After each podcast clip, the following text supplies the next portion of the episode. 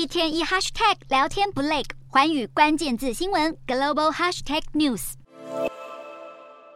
乌克兰战火看不见尽头，俄罗斯总统普京又签署例行的春季征兵令。从四月一号到七月十五号，要招募十四点七万名十八到二十七岁青年入伍。军方还保证，这一批征召入伍的新兵不会送到乌克兰战场，但外界认为这群新血很可能会被送到前线送死。西方媒体更指出，普丁计划在未来几年将俄军的规模扩大至一百五十万人，并且将征兵年龄提高到三十岁。镜头回到乌克兰首都基辅近郊的布查镇，俄军一年前在此地犯下战争罪行。在三月三十一号这一天，乌克兰举行了收复布查镇满一周年的纪念仪式。乌克兰国旗缓缓升起，在空中飘扬。乌克兰总统泽伦斯基神情严肃，并且表示他永远不会原谅俄军占领布查镇。布查镇居民则是点亮烛光，哀悼失去生命的每一位受害者。面对战火依旧持续，泽伦斯基还提到，俄国决定在白俄罗斯部署核武，代表普丁与中国领导人的会面遭遇挫败。普丁的亲密盟友白俄罗斯总统卢卡申科则是指责西方